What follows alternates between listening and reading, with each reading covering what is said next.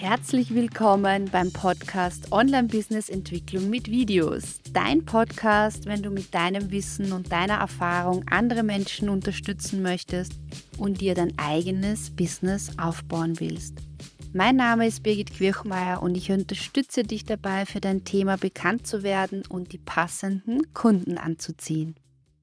Im heutigen Video möchte ich dir meine Lieblings-Apps, wenn es um das Thema Kurzvideos geht, zeigen.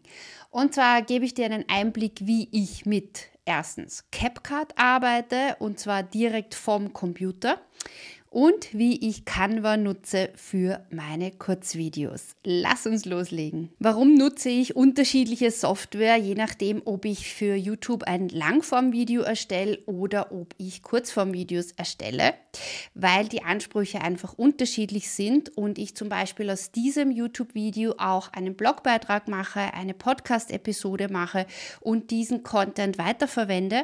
Und da hilft mir eine spezielle Software, die heißt Descript. Ich verlinke verlinke dir hier auch noch ein Video, wo ich die Script erkläre und ich verlinke dir auch gerne ein Video in der Beschreibung, wo ich meine Kurzvideo- und meine Langvideostrategie erkläre. Aber lass uns hineinsteigen in die zwei verschiedenen Möglichkeiten, die ich hier je nach Ziel des Kurzvideos nutze. Fangen wir mit Canva an. Ich nehme dich mit in meinen Canva-Account und zeige dir, bei welcher Art von Video ich Canva gerne nutze. Dieses Kurzvideo habe ich zum Beispiel erstellt und das hat sehr, sehr gut auch auf YouTube funktioniert. Und das ist eine Vorlage hier von Canva, die ich mit meinen eigenen Medien ergänzt habe. Und ich spiele es mal kurz vor.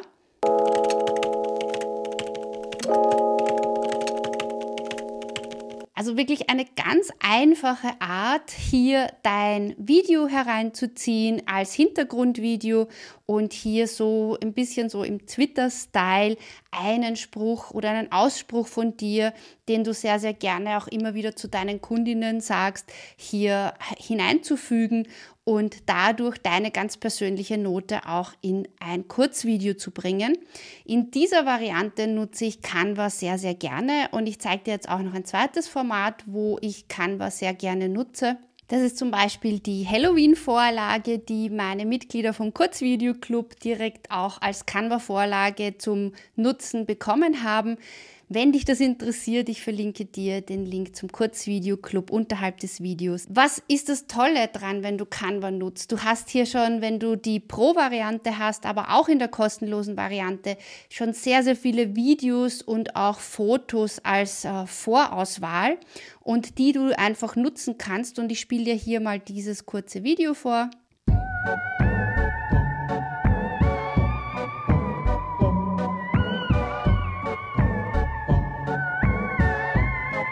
Ja, also ganz einfach gemacht mit allen Mitteln, die Canva zur Verfügung stellt. Und für das ist Canva extrem gut geeignet. Jetzt gehen wir zu der anderen Software, die ich super gerne nutze und die du auch gratis nutzen kannst. Und das ist CapCut. CapCut hat es bis zum Sommer nur als App auf dem Smartphone gegeben und seit dem Sommer gibt es auch auf dem Computer.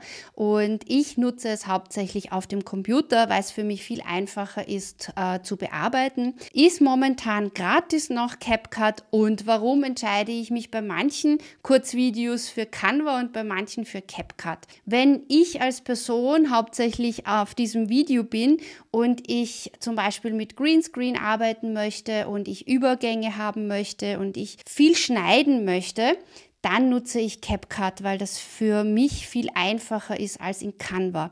Wenn ich aber so wie im vorigen Abschnitt nur nur unter Anführungszeichen ein Hintergrundvideo habe, einen Spruch, auch viel mit Text und Bildern arbeiten möchte, dann ist für mich Canva einfacher. Und wenn ich dich jetzt mitnehme in meine aktuellen Projekte hier bei CapCut, da siehst du zum Beispiel mein letztes Video, was ich gerade erstellt habe, hier für Kurzvideo. Also meine Strategie ist ja, dass ich nicht die Kurzvideos, also sprich ein Instagram Reel direkt in Instagram erstelle oder einen Pinterest ID-Pin direkt in Pinterest, sondern ich erstelle ja diese Kurzvideos immer außerhalb der Plattform, so dass ich sie einfach auf alle Plattformen ganz einfach posten kann, ohne Wasserzeichen und ohne über eine dritte Webseite ohne Wasserzeichen runterzuladen. Du siehst hier schon so ein bisschen auch den Unterschied. Du kannst hier, das kannst du natürlich in Canva auch, das freistellen Stellen von dir.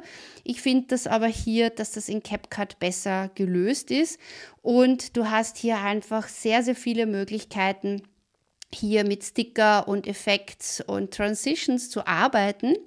Und das Allerwichtigste ist aber, warum ich auch bei den Kurzvideos, wo ich selbst zur Kamera spreche und auch viel spreche, CapCut nutze, ist, wenn du hier auf Text gehst und hier auf Add Captions, das heißt äh, Untertitel hinzufügen, dann kannst du hier deutschsprachige Untertitel ganz, ganz einfach zu deinen Kurzvideos hinzufügen. Und das ist wirklich notwendig, dass deine Kurzvideos eine höhere Reichweite bekommen, sodass die Menschen mitlesen können. Und das geht halt in CapCut super einfach. In Canva müsstest du die Untertitel selbst händisch dazugeben. Und du möchtest jetzt am liebsten gleich loslegen mit deinen Kurzvideos, aber dir fehlen die Ideen, dann schau dir dieses Video von mir an. Und wenn du das Ganze auf meinem Podcast hörst, dann schau auf meiner Webseite vorbei auf www.birgitquirchmeier.com und da findest du viele spannende Inputs zum Thema.